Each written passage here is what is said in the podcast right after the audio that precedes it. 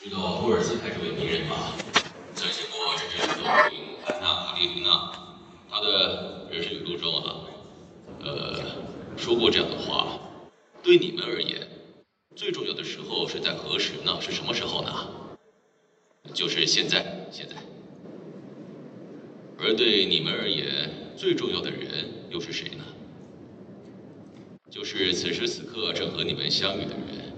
因此，对我而言，现在最重要的人是在座的各位；而对你们而言，在此刻当下最重要的人便会是我。所以，对你们而言，最重要的事情是什么呢？嗯，就是现在你们正在做的事。这些记录在托尔斯泰的人生语录里面。托尔斯泰将自己的一生啊撰写出来，呃，他把，呃，他把一生的经验都写在这本书里面了。请别忘了他啊！我们生活的世界是什么样的世界？我们的体制是什么体制？资本主义吗？资本主义吗？是市场经济。因此，若你现在对自己的生活感到不满意的话，是什么不足呢？是资本不足。资本不足的话，无论你多么拼死拼活的努力，为什么？资本是市场经济的，资本创造附加价值，所以我的薪水少，收入少，是的。为什么我的生活会是这样的？哦，是因为资本不足的关系。因此，问题是这个：什么是资本？什么是资本？在以前农耕时期啊，拥有什么的人才是有钱人呢？地啊，等于资本。再来，在产业化时代里，谁又算是有钱？那时候，从那时候开始，拥有资本的人就算是有钱。这个时候，资本所指的并不是现金，像工厂啊、机器啊、设备跟建筑物这些啊，全部都是资本。现在，如果拥有资本的人也算是有钱。台北大安区。楼建筑物的商家，这代表什么？是资本。这个资本是在资本主义市场经济中发挥了生产效益。嗯。而建筑物因为发挥了生产效益，即使即使什么事都不做，也让我的收入增加了。这资本在圣诞节时也不休息，星期天也不休息啊，一年三百六十五天都在生产。这个就是资本。不过，最重要的是人力资本。所幸啊，我们国家一直都是以非常快速的速度，紧跟着世界的潮流，进入到知识讯息化时代。所谓的知识讯息化时代，是指知识和讯息能转化成什么呢？是生产要素能赚得了钱的。因此，无论拥有多大的工厂，也是无法办到的，办不到。如果不踏入资讯和讯息的领域的话，就无法赚得到钱。这就是知识讯息化时代。现在我们的生活在这个时代是非常幸福的、庆幸的是。在爱多美的资讯里，我们都能知道，都知道。但资讯并不是免费的，绝对不是平白获得的。然而，这个社会、下个社会，在知识讯息化时代，正要前往的是一个什么样的社会？呃，未来学者说啊，是梦想的社会，正要前往的是一个梦想的社会。在梦想社会里，最重要的是什么呢？是形象，是你们的魅力，魅力，魅力是最重要的生产要素。刚刚说到什么？魅力。这个人呢，他曾获得诺贝尔奖，呃，曾得过诺贝尔的经济学奖，专攻于心理学，以心理学者的身份来研究人类是如何来决策管理的，而因为这个研究呢，获奖了。再来，仆人式领导。这个是现在魅力的基本要件。初次来的人，或是已经进来一段时间的人呢，也都对领袖能力这样的话语感到非常的陌生。我是什么样的领袖呢？我应该带领谁呢？然而，所有人类从根本来说都是领袖，而爱多美的经营者若不能成为领袖的话，那就是，那就是无法成功了。到现在产业化时代为止啊。领袖依旧是权威主义式的领导力，你就说跟着我这样做吧。你为什么这样做啊？为什么那样做啊？他这样做了，不过这样的领导力并不是不好的，不是的，只是符合那个时代。那是需要大量产品的生产时代，使用机械化管道系统，一整排的排列着，哦，哈，必须要机械人的作业才能提高生产效率。不过现在是知识讯息化时代，如果这样做了之后，东西却一个也没卖出去，卖不出去了。个性化的时代来临了，个性化，最需要的就是仆人式领导，就是所谓的 servant leadership。领袖呢，不再是使用权威主义式的指示和命令，并要求跟着我们做，而是说一起做吧，该怎么做呢？这就是仆人式领导。所以说，仆人式领导就是呢，该如何服侍伙伴、支援和赞助伙伴呢？这样做的便是仆人式领导。所以呢，这名人曾撰写了一本仆人式领导的书。那么这位名人是在哪里得到灵感呢？他读赫尔曼·黑塞的小说，就突然启发了仆人式领导的灵感。这里的东方之旅著作是赫尔曼·黑塞《Journey to the East》东方之旅，在这里出现了一位叫里奥的人物啊，呃，他是整个旅行团整个旅行团的其中一位。里奥是这个旅行团的仆人，仆人，他也要一起前往东方。啊，某天里奥突然不见了，他突然不见了。从不见开始之后呢，这组织就乱成一团了，没有一件事情是顺利的，事事不顺。之后，组织也就解散了，无法去东方旅行了。所以在那之后，名叫里奥的这个人是个什么样的人呢？花了几年的时间去找，最后终于找到了他。他是为了能自己去旅行，想给予帮忙而成为大教团的领袖。这个人在那里以仆人的姿态做些粗活的工作，而那个人虽然。没有表露出大家也要跟着做，但却引领着全体团队成为了领袖。这个人在这个内容中得到了灵感。哦，往后的时代也要这么做才行。不过，因为在当时已经有好一阵子企业之间呢一直处于竞争激烈的状态，因此大家几乎都不太关心。但在二十年后，这本书上市了，现在所有的企业都会在研讨会上以仆人式领导为主题来进行讨论。为什么在那个时代，在仆人式领导里会有里奥这样的角色呢？这个是最重要的。为什么会有这样的改变呢？在二十年前，格林里夫说的话大家都不关心，二十年后就突然改变。哎，看看这个，因为时代改变，所以要这么做。时代变了。在一九七零年代后半期，即使在当时也是产业化时代。然而，在美国内部，从一九七零年代开始就已经往知识学习化时代迈进。所以，格林里夫发表了这个。不过，企业还是没跟上他的思想。就这样一直下去，时代发生改变了。因为已经是知识学习化时代了，所以经由电脑和网络还有社群的发展，领袖是无法独占情报讯息的。大家都知道的，那个人知道，我也会知道；那个人知道的事，我也会知道的。所以，领袖是无法独占情报讯息的。独占情报讯息者是具有权力的，部署们不知道的，我知道了，那会怎么样？那么其他人不得不跟随他，因为领袖都知道。那么，因为已经成为了这样的时代，不是领袖说什么，大家就听什么。如果你无法说服对方，那么大家是不会跟随你的。那这样的话，有的人会问，仆人要怎么样才能够成为领袖呢？原因在于以下三个条件：虽然是谦卑服务，但成为领袖的人。是不是得要提出些什么呢？是蓝图，得要提出蓝图。现在我们得做什么呢？如果不提出蓝图，那要怎么做呢？那就认真做吧。那不是没有蓝图吗？既能一边谦卑，又要一边引领伙伴，能尽这样的职责才是领袖。第二个是协调者，人们聚在一起的话，价值观全部不一样，兴趣也不同。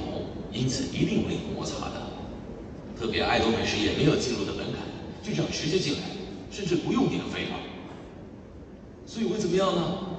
简单来说的话，什么样子的人全都能进。那么伙伴跟伙伴之间，家人组织与兄弟姐妹组织有摩擦时，谁要去协调？这位领袖得要去承担协调者的职责，对吧？要不然会引起纠纷的，这样很不好。再者是第三个，领袖要承担起支援者的作用，因为伙伴们都有自己的家庭与家人需要照顾，之下对吧？不能每天都只有工作。因此，为了工作和个人生活能够达到平衡，领袖必须发挥影响力，因为有这样的职责，在谦卑服务的同时，也是为领袖。这不是谁都可以做得到的，要有宽大的胸襟才可以。所以，有位名叫拉里斯皮尔斯的人，这位名人呢、曾发表仆人式领导的特征是什么呢？概括来说的话，有以下十种。他说了什么呢？啊，首先要懂得倾听，倾听在仆人式领导里要成为领袖最重要的是什么呢？是倾听，要倾听别人的话。再来是共鸣，对于伙伴的困难、伙伴的痛苦，必须要对这些产生共鸣，共鸣得要产生共鸣，得要努力计划去支援伙伴。伙伴，如果对你说，呃，我的母亲，呃，得到了癌症，这样的话，一般人都怎么做呢？会吓一跳说，哎呦。你母亲在哪一家医院啊？也有可能会说，这里虽然没很多钱，但就算是三千块，你多少补贴些医药费用。但有的人也会说，这事跟我没关系。有关系哦，当然有关系哦。只是简单的一句安慰，也可以牵动人的心啊，牵动人心的。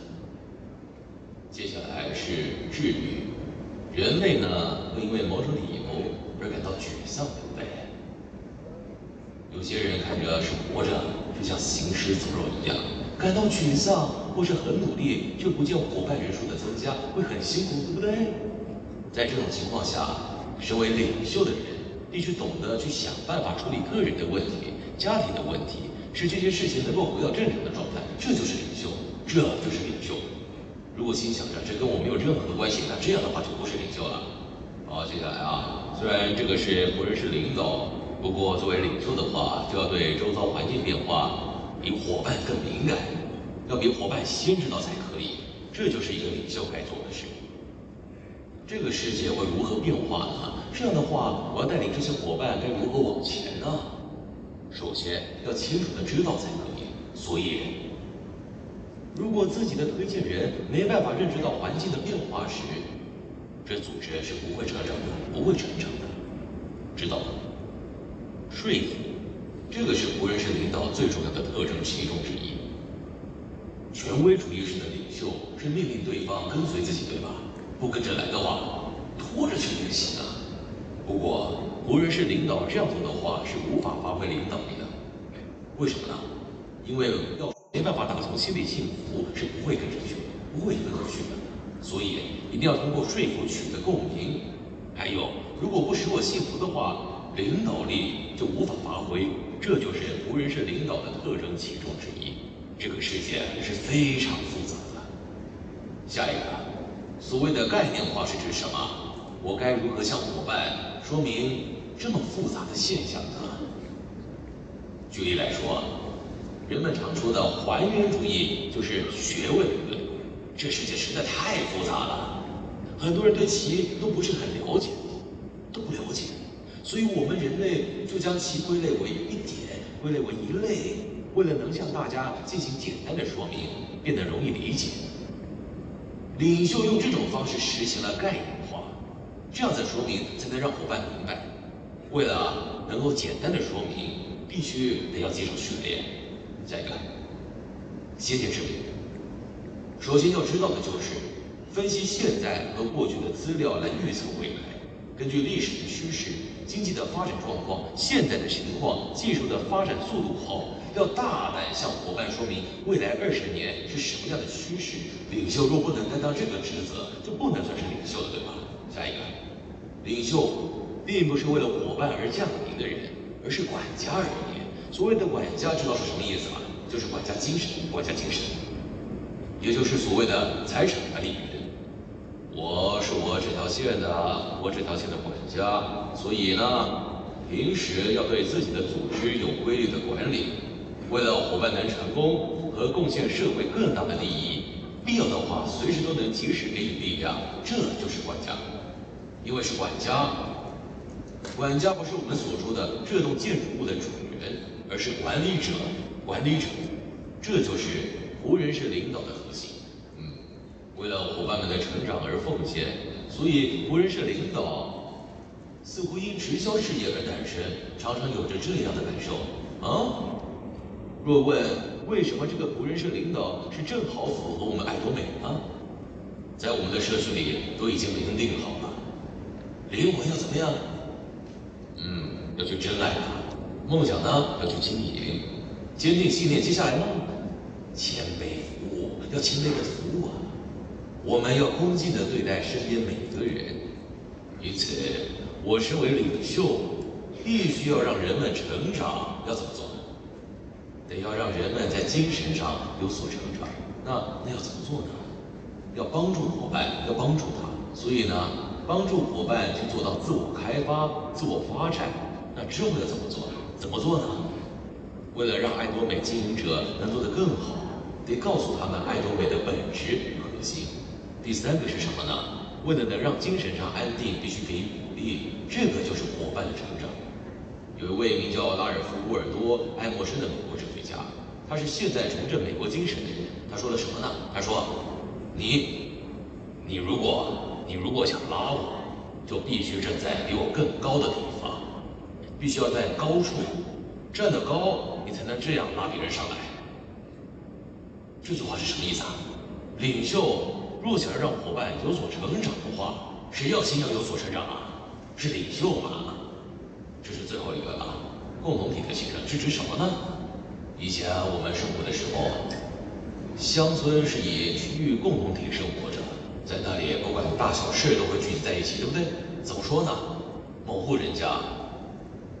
有婚礼、有丧礼的话，在村子里，有些人会去煮黄豆芽，又有些人会去煮什么，就这样成为共同体，仿佛兄弟姐妹一样在那生活着，没错吧？但是在进行都市化与产业化的同时，区域共同体也一边瓦解了。那么，我们要如何将自己的组织、伙伴以及教育中心的成员，像兄弟姐妹一样的那样亲密呢？是谁必须要去做的呢？是领袖要去做的。是领袖啊，是领袖。如果那样做的话，事业会成功，嗯，而且人生也不再那么艰苦了。你有困难的时候，是谁会赶来呢？不就是朋友会赶过来吗？朋友，陌生人才不会来呢。陌生人什么时候才会赶来呢？就是你在请客吃饭的时候才赶来的。那小子在我有困难的时候，也不知道跑哪去了。所以大家才必须要塑造出共同体。只有那样，你的组织才能够发展起来。大家知道了吗？啊，大家知道了吧？我们要成为什么样的人？成为温暖的人吧，温暖的人啊，要成为温暖的人。你要是成为温暖的人的话，伙伴们也会追随你，伙伴们会追随温暖的人。大家知道了吧？好的，谢谢大家在三年五年之后都能够成为月收入三十万的人，谢谢大家。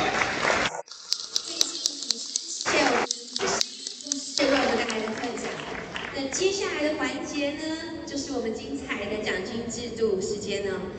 爱多美究竟是一个什么样的奖金制度，可以让这么多人在这里拥有一个稳定的被动式收入呢？那我们要用各位的掌声，要来欢迎我们的邱维腾钻石大师为我们带来的爱多美